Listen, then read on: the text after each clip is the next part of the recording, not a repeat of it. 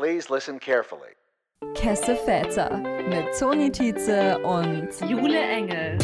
Weil genau dieser queere Podcast noch gefehlt hat. Willkommen zu einer neuen Folge Kesse Väter. Heute mit der lieben Sandra. Sandra, magst du dich einmal vorstellen mit deinem Pronomen und uns erzählen, was es eigentlich mit dir auf sich hat? Ja, hallo. Äh, mein Name ist Sandra. Ich benutze die Pronomen sie und ihr.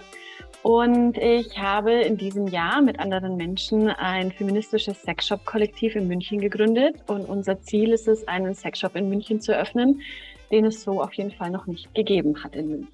Magst du da einfach mal ein bisschen mehr drüber erzählen? Wie ist es dazu gekommen? Was genau ist das, was ihr jetzt damit genau umsetzen möchtet? Also ich beschäftige mich mein Leben lang schon viel mit Sexualität, mit Beziehungen, mit Feminismus und hatte schon immer so das Gefühl, in den herkömmlichen oder üblichen Sexshops fühle ich mich teilweise nicht wohl, werde ich teilweise nicht abgeholt mit meinen Perspektiven und hatte auch immer das Gefühl, dass es irgendwie cool wäre, das mit feministischeren, emanzipatorischen ähm, Perspektiven irgendwie zu verknüpfen, dass es insgesamt mehr Raum braucht, um über Sexualität in Austausch zu kommen, zu sprechen. Und genau, dann ist so im letzten Jahr diese Idee geboren, aus dieser Kritik heraus, das selber anders zu machen. Und ähm, genau, dann habe ich begonnen, Leute zu suchen, die ähnliche ähm, Perspektiven haben. Und jetzt versuchen wir das Ganze umzusetzen. Sehr schön. Und wie steht das Projekt momentan? Also wie weit seid ihr denn da schon gekommen?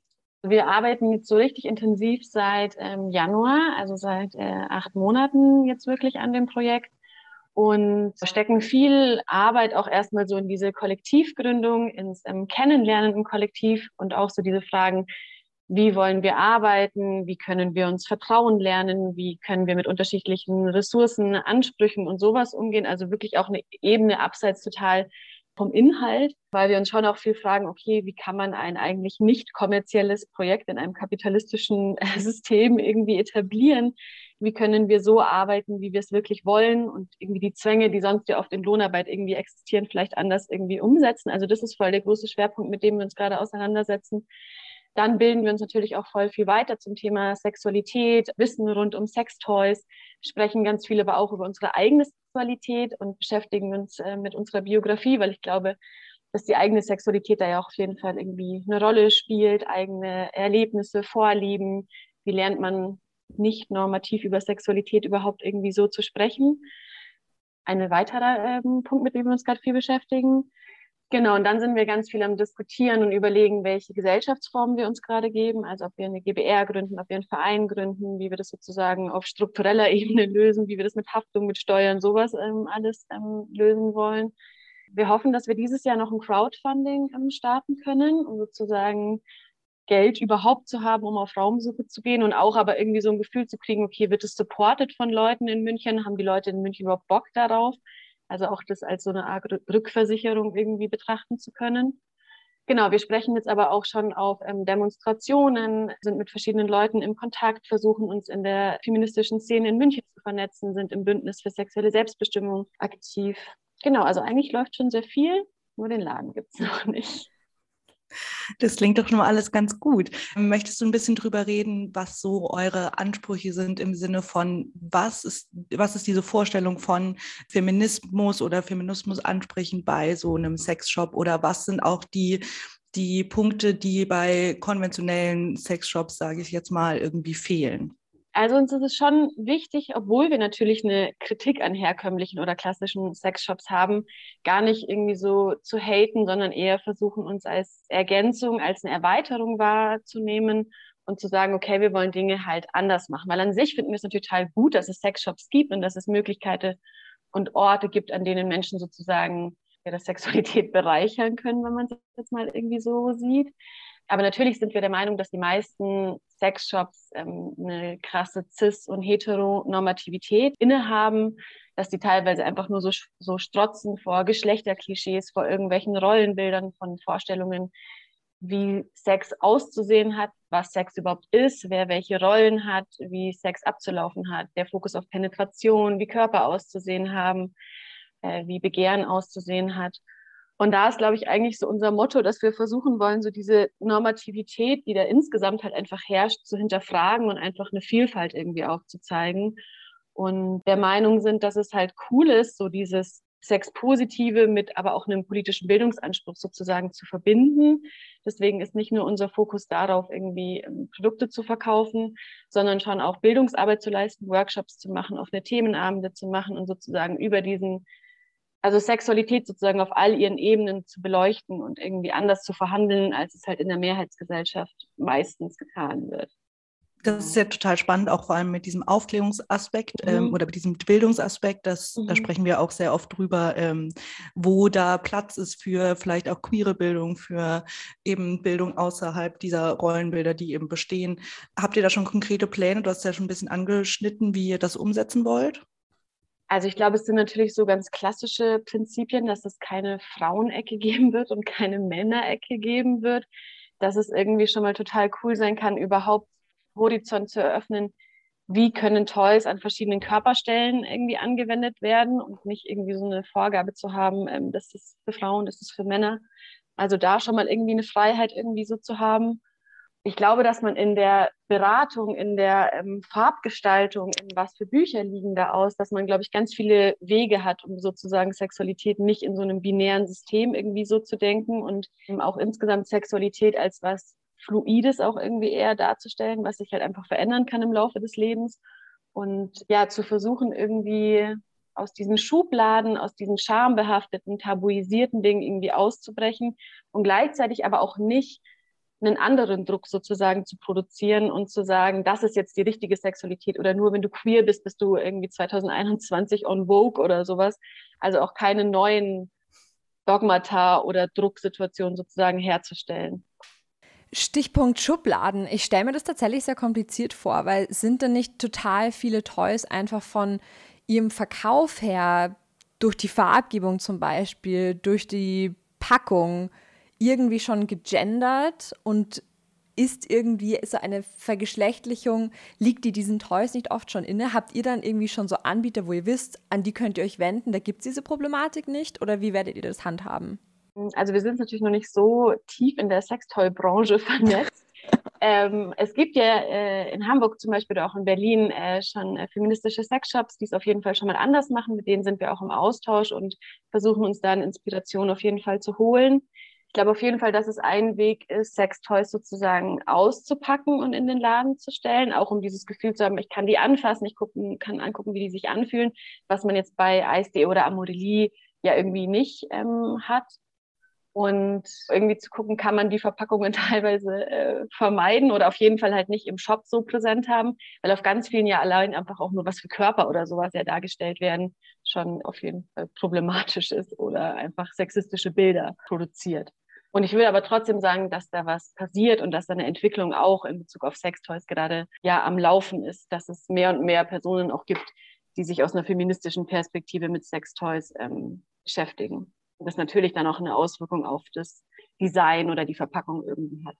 Was ich jetzt an der Stelle ganz klar sagen muss, ist, dass mir wahnsinnig auffällt, wie wenig ich eigentlich auch Sextoys irgendwie hinterfragt habe und deren Problematismen irgendwie in Frage gestellt habe. Also ich muss sagen, ich weiß nicht, Jule, ob ich da auch für dich spreche, aber ich finde, wenn man sich zum ersten Mal irgendwie mit Sextoys auseinandersetzt, dann ist man so, oh, was gibt's denn da? Und hm, hm, hm.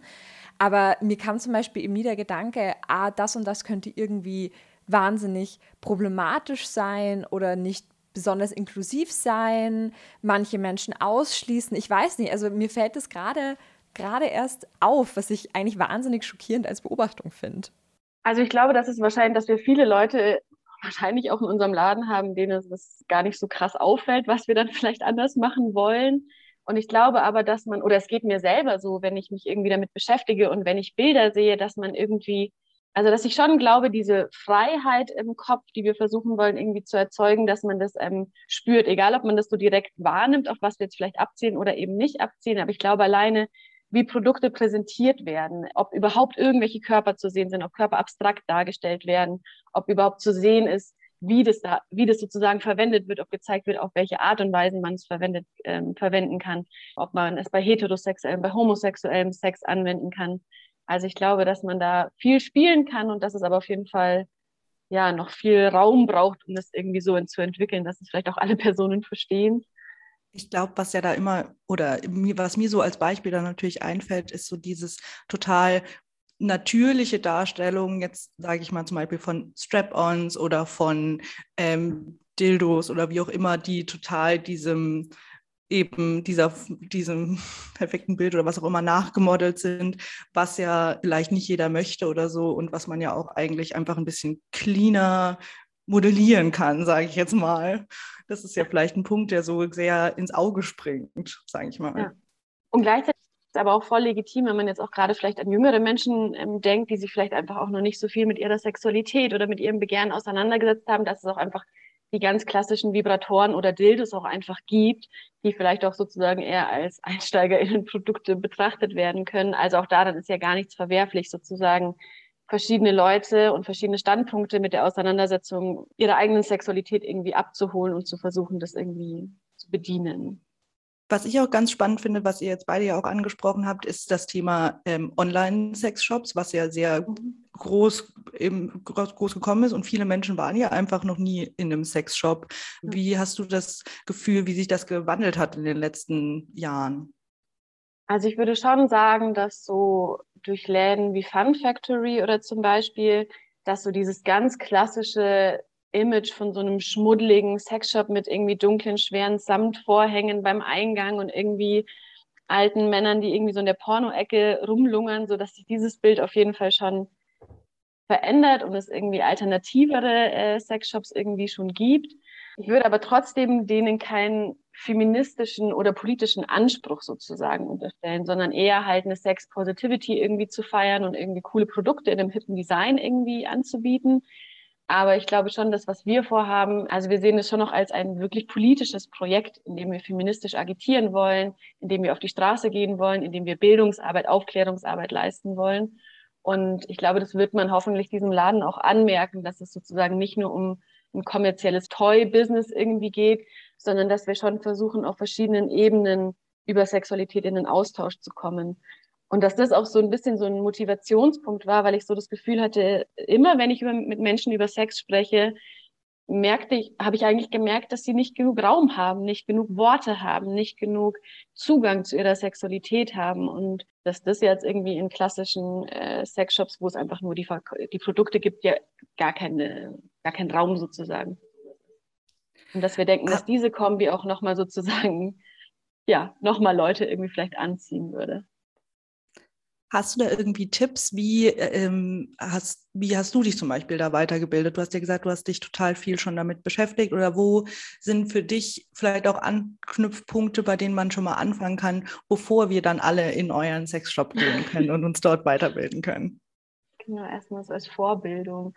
Voll schwierig, das so konkret zu sagen. Ich glaube, ich hatte immer das Gefühl, dass Sexualität was ist, was irgendwie nie langweilig wird. Also zum einen natürlich Sex zu haben, aber auf der anderen Seite sich auch mit Sex zu beschäftigen und darüber nachzudenken, dass ich immer das Gefühl hatte, es ähm, kommen neue Ebenen, neue Punkte irgendwie so dazu. Und ich habe schon viel ähm, darüber ähm, gelesen wahrscheinlich, habe viele Podcasts gehört, habe viele Bücher gelesen und mich auf jeden Fall auf, auf so einer Ebene damit beschäftigt. Ich arbeite in der feministischen Mädchenarbeit, also habe viel mit, mit jungen äh, Mädchen und Frauen zu tun. Und auch über diese Arbeit irgendwie nochmal, habe da verschiedene Fortbildungen irgendwie gemacht und also auch nochmal, wie lernen Jugendliche über Sex zu sprechen, was sind Zugänge, wie kann man mit Scham umgehen? Und wahrscheinlich viel über Sexualität sprechen einfach und mit Leuten in Austausch darüber kommen und überhaupt erstmal Worte zu finden, Dinge zu benennen, Geschlechtsteile zu benennen und einfach erstmal so diesen diese Zweiteilung auf der einen Seite ist Sex in unserer Gesellschaft total präsent und überpräsent und gefühlt an jeder Werbung kommt irgendwie Sexualität ins Spiel. Und auf der anderen Seite ist es aber ein Bereich, der oft äh, mit Sprachlosigkeit irgendwie verbunden ist. Und ich glaube, Sprache erstmal zu finden, war für mich so ein Punkt, der auf jeden Fall voll geholfen hat, mich irgendwie klarer bei mir zu sein irgendwie. Kannst du sagen, wie das bei dir selbst war? Also wie du auch Stigmata abgebaut hast, die du hattest. Weil ich musste jetzt einfach dran denken, wie ich so vor einem Jahr ungefähr mit Friends von mir gesprochen hatte, so, wer von uns war schon mal in einem Sexshop und ich war halt so, nein, ich war noch nie und ich, ich würde da auch ja nie hingehen, das ist mir so arg unangenehm. Also danke an eis.de, eis.at so, weil ansonsten würde ich da ja nie einen Fuß reinsetzen, weil ja, die MitarbeiterInnen, die, denen ist es ja egal so, was ich jetzt mache und die wollen einen ja unterstützen und irgendwie beraten, aber mir wäre das ja schon arg unangenehm und da merke ich jetzt halt auch mit Mitte 20, ich bin jetzt bestimmt an einem anderen Punkt als vor einem Jahr, aber dennoch habe ich da bestimmt noch Barrieren in mir drin, die es zum Nieder zu Niederreißen gilt. Und da wollte ich dich einfach fragen, du wirkst nämlich super aufgeklärt und so akademisch educated on the topic, wenn man das so sagen kann.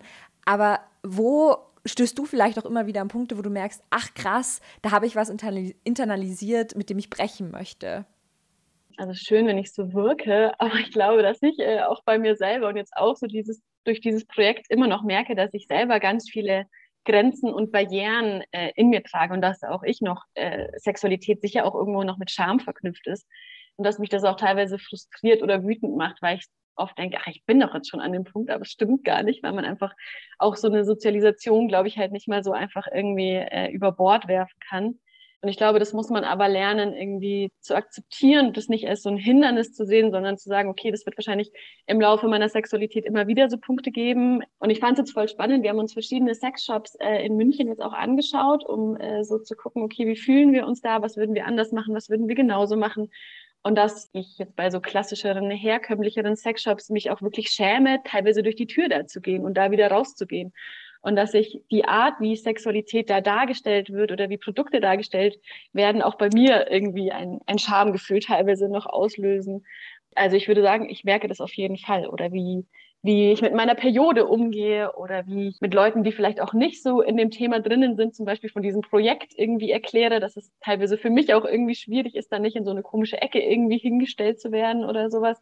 Also ich glaube, ich habe in meinem Leben äh, auch noch Punkte, wo ich denke, oh Mann, hier wäre ich gerne freier oder hier würde ich es gerne noch treffender beschreiben können.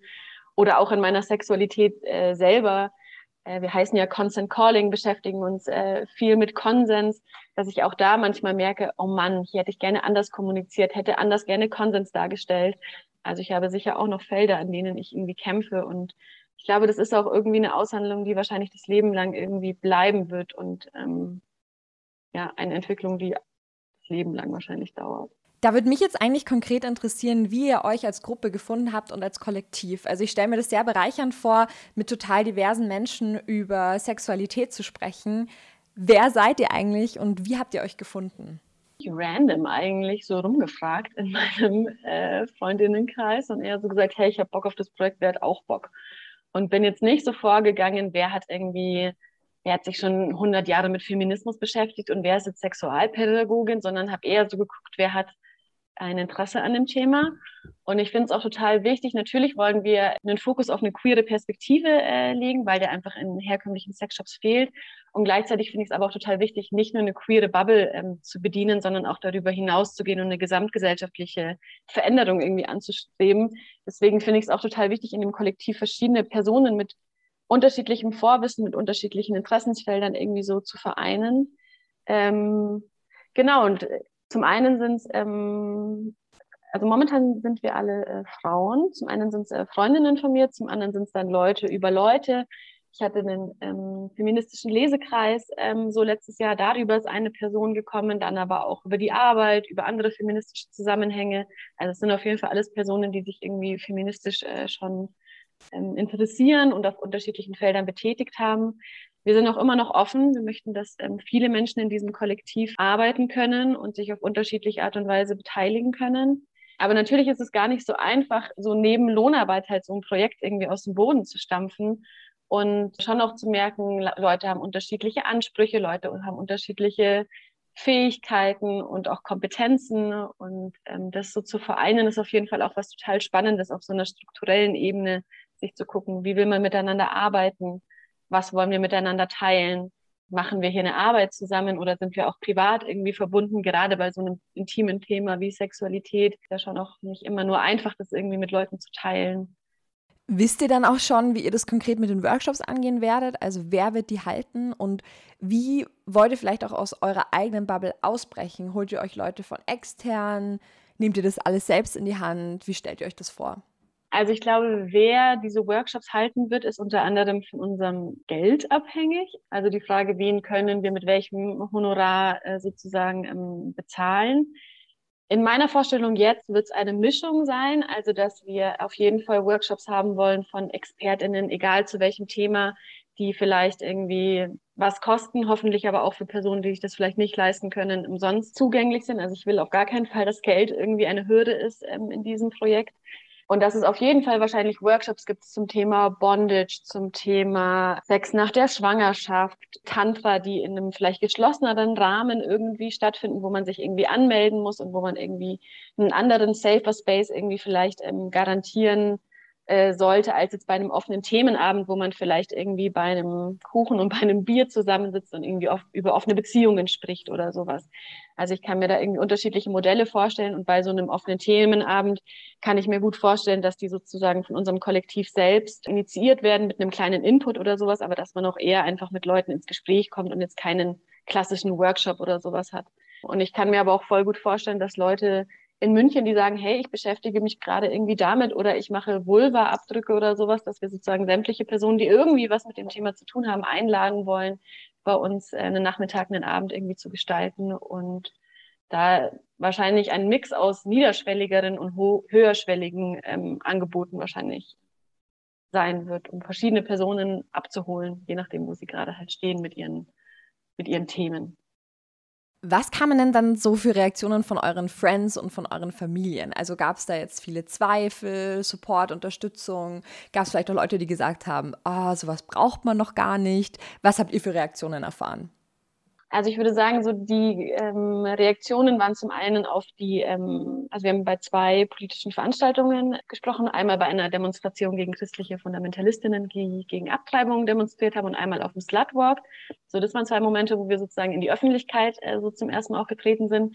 Wir haben vor kurzem einen relativ großen Artikel bei der Süddeutschen Zeitung bekommen und äh, da sozusagen äh, über uns sprechen können. Genau, und sind eben auf Instagram. Also das waren sozusagen die, die Wege, über die wir äh, Feedback bekommen haben.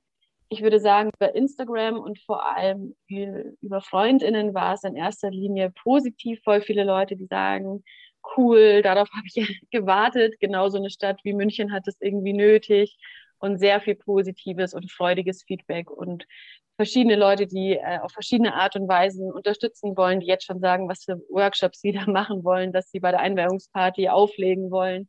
Also viele Leute, die sich irgendwie gerne beteiligen wollen an dem Projekt und irgendwie Bock haben und auch so bei den Reden auf den äh, Veranstaltungen, natürlich waren da in erster Linie politisierte oder feministische Personen, also dass sie das cool finden, war jetzt auch irgendwie zu erwarten, aber das ist trotzdem cool, so das dann irgendwie so direkt irgendwie mitzubekommen.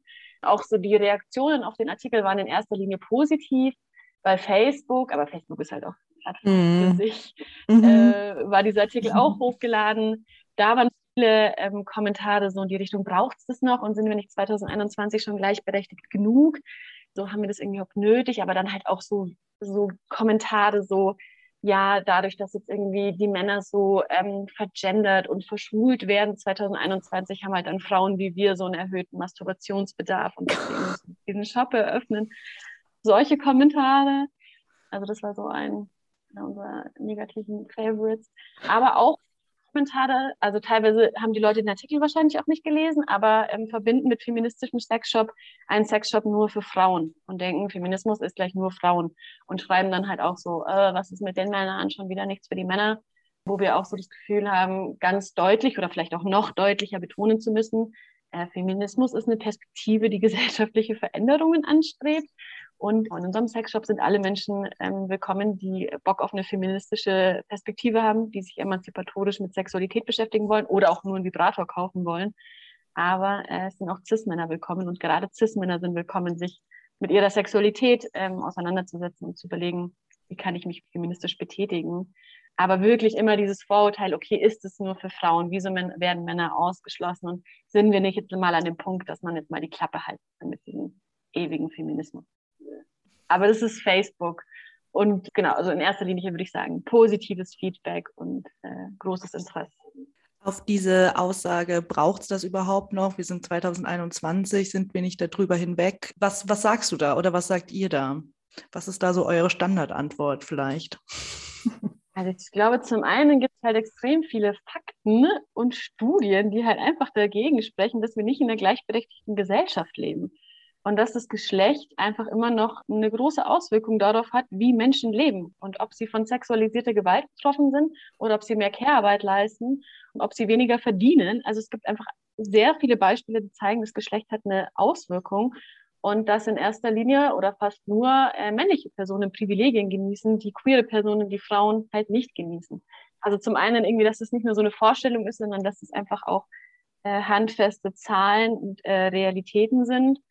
Und dann, glaube ich, würde ich immer versuchen, wenn Personen so sagen, dass das alles gar nicht gibt, sie zu fragen, okay, wie viel Kontakt haben sie denn mit queeren Personen? Wie viel sprechen sie mit Frauen, mit CIS-Frauen auch über den Mental Load, über die Care-Arbeit? über das Gefühl, nachts vom Club nach Hause zu gehen. Also so darauf abzuzielen, okay, wie viel beschäftigt man sich denn wirklich mit anderen Perspektiven, die halt nicht mit den eigenen Privilegien vielleicht irgendwie zusammenhängen. Und ja, ich glaube, das sind so meine Versuche, Leuten irgendwie zu zeigen, dass es das halt schon noch braucht und ja, dass viele Leute ein Bedürfnis auch danach haben, über Sexualität, über Beziehungen, über Familie, über Körper anders zu kommunizieren und darunter leiden, wie es halt momentan vorherrschend ist.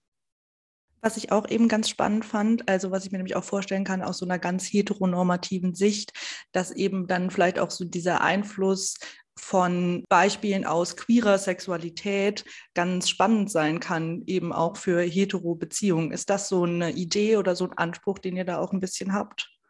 Ja, auf jeden Fall. Und auch so also natürlich sind die Labels irgendwie total wichtig, aber auch so zu versuchen, irgendwie die Labels so in den Hintergrund irgendwie so zu rücken und eher so zu gucken, also ja, diese klare Trennung von, okay, ich bin jetzt hetero und deswegen darf ich nur das attraktiv finden oder nur die und die Pornos irgendwie gut finden oder nur die und die Bilder und deswegen darf ich nur diese Toys benutzen oder mich nur so und so selbst befriedigen. Also auch das irgendwie so aufzubrechen und zu gucken, es kann auch alles ganz anders sein. Es kann diese Woche so sein und nächste Woche so sein und zu versuchen, ja, Menschen irgendwie einen Raum zu geben, erstmal über sich nachzudenken und vielleicht andere Bilder irgendwie so zu bekommen.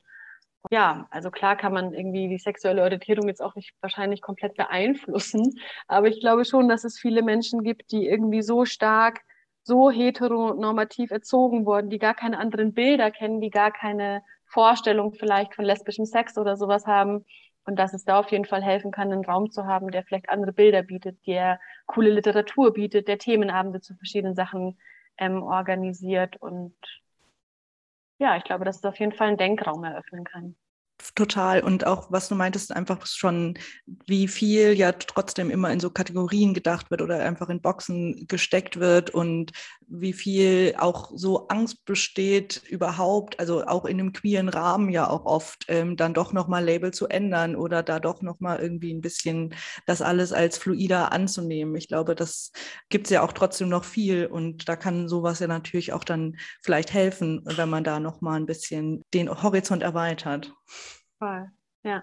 Und ich war selber vor kurzem in einem Sexshop in, in dem Other Nature in Berlin, also auch ein, ein queer-feministischer Sexshop und habe nach explizit Sextoys für zwei Frauen gesucht. Und dann hat die Person mir ein, ein Toy angeboten, was ich hatte, was ich bisher aber immer nur für heterosexuellen Sex genutzt habe und einfach wirklich gar nicht auf die Idee gekommen bin, es einfach anders anzuwenden, dass sozusagen man es auch als zwei Frauen verwenden kann. Und das fand ich schon so cool, irgendwie einfach nur mal, keine Ahnung, ein Toy umzudrehen oder sowas und schon irgendwie ein anderes, anderes Pleasure sozusagen zu haben.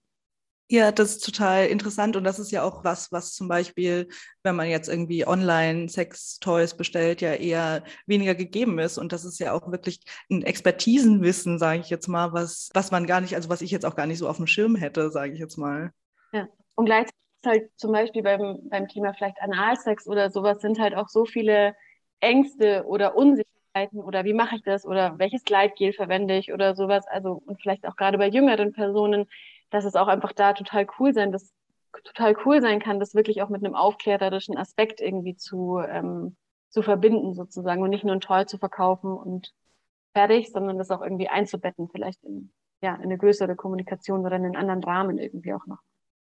Total. Was ich auch noch ganz spannend fände, wie hast du das Gefühl, wie sich so dieses ganze Thema vor allem auch bei Jugendlichen vielleicht ein bisschen geändert hat? Hast du das Gefühl, es hat sich geändert? Weil es wird ja immer davon gesprochen, eben es ist 2021, braucht man das alles noch? Und wie hast du da irgendwie eine Einschätzung, wenn du ja auch ein bisschen arbeitest mit jüngeren Personen oder mit Menschen sprichst?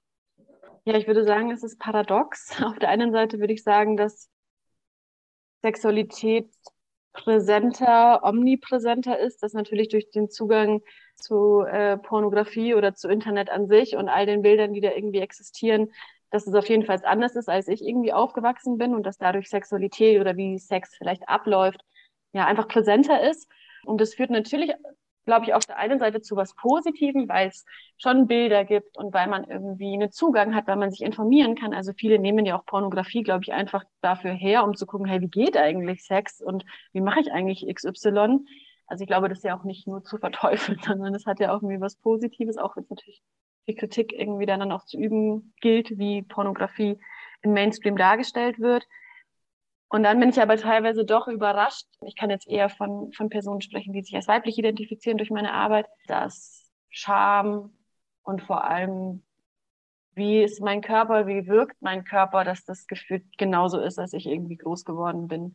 Und dass äh, viele junge Mädchen oder Frauen so mit ihrem Körper strugglen und der Körper daraufhin bewertet wird, wie er anderen gefällt. Und dass, wenn man kleine Brüste hat, auf jeden Fall klar ist, dass man BHs trägt beim Sex und wie Körper ja, wie Körper auszusehen haben, was Weiblichkeit ist, wie mit Periode umgegangen wird, ab welchem Alter man Sex haben sollte, dann auch dieses zweischneidige Ding zwischen, wenn ich keinen Sex habe oder wenn ich ähm, mich für dieses Thema einfach nur nicht interessiere, dann werde ich als verklemmt und spießig wahrgenommen. Wenn ich Sex habe oder vielleicht viel Sex habe mit wechselnden PartnerInnen, dann äh, gelte ich als Schlampe. Also auch dieses Spannungsfeld, sich da irgendwie so zu positionieren, dass das vor allem für weibliche Personen extrem schwierig ist, da irgendwie einen Platz zu finden. Und auch aber ganz viel Unwissen, also wirklich so Sachen, wo ist die Harnröhre, wo kommt ein Tampon rein, kann ich dann noch aufs Klo gehen? Okay, man weiß, so ein Penis muss vielleicht hart werden, aber äh, eine äh, Vulva muss feucht werden, damit Spa Sex Spaß macht. Also einfach ganz viel wenig Wissen und auch so Narrative, über das Mythos eines Jungfernhäutchen, was irgendwie reißt und blutet und dann ist man irgendwie entjungfert. Also einfach falsche Vorstellungen von wirklicher medizinischen Fakten, die inzwischen einfach anders belegt sind. Oder auch Narrative, wie das das erste Mal halt wehtut.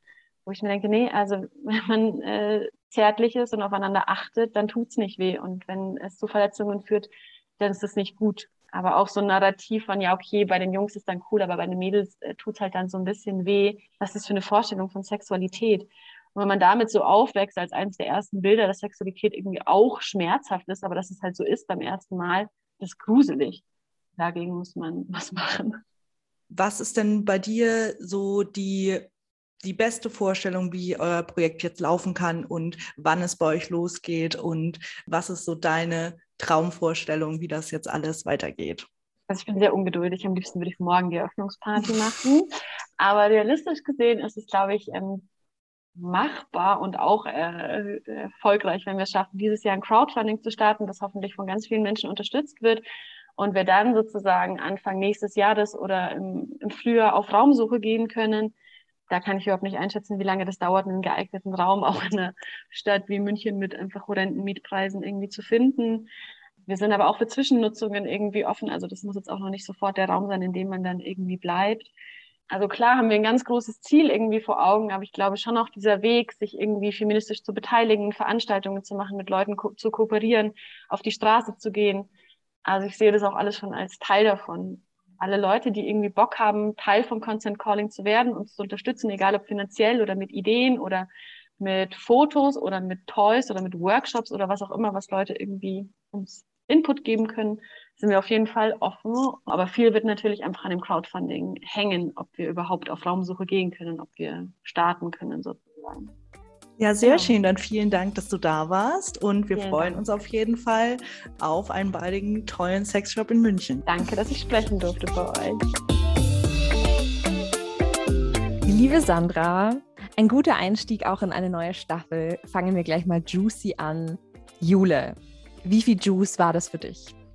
Ich weiß gar nicht, ob ich das jetzt als Juice bezeichnen würde, muss ich sagen. Ähm, ich fand es ein ganz informiertes Gespräch über Sex und Sexualität. Jetzt stehe ich neben dir total ähm, affig da, weil, weil natürlich war es das. Man hat echt viel mitnehmen können, auch so Sachen, über die ich mir noch nie Gedanken gemacht habe.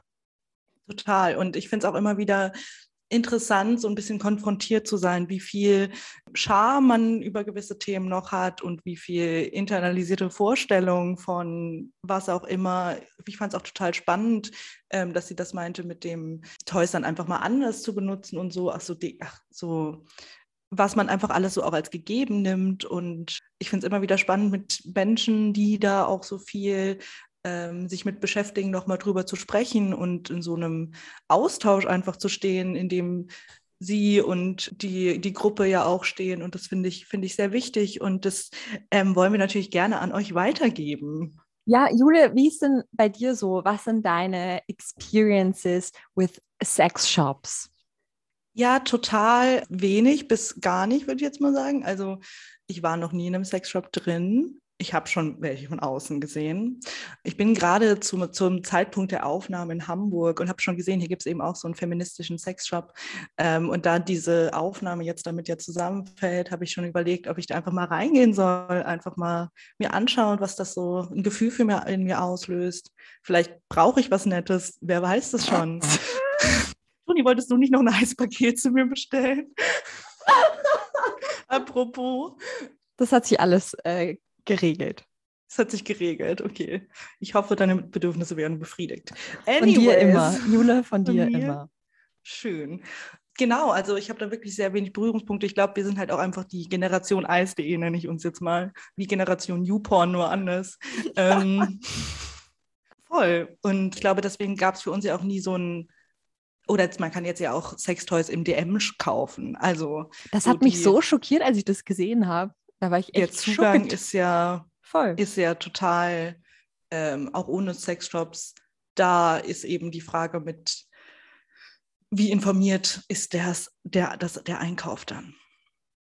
Und wie sind die Produkte? Also da habe ich aber auch zu wenig Erfahrung mit, als dass ich da was äh, zu sagen könnte. Ja, Jule, der nächste Vlog kommt dann aus dem neuen Münchner Sexshop.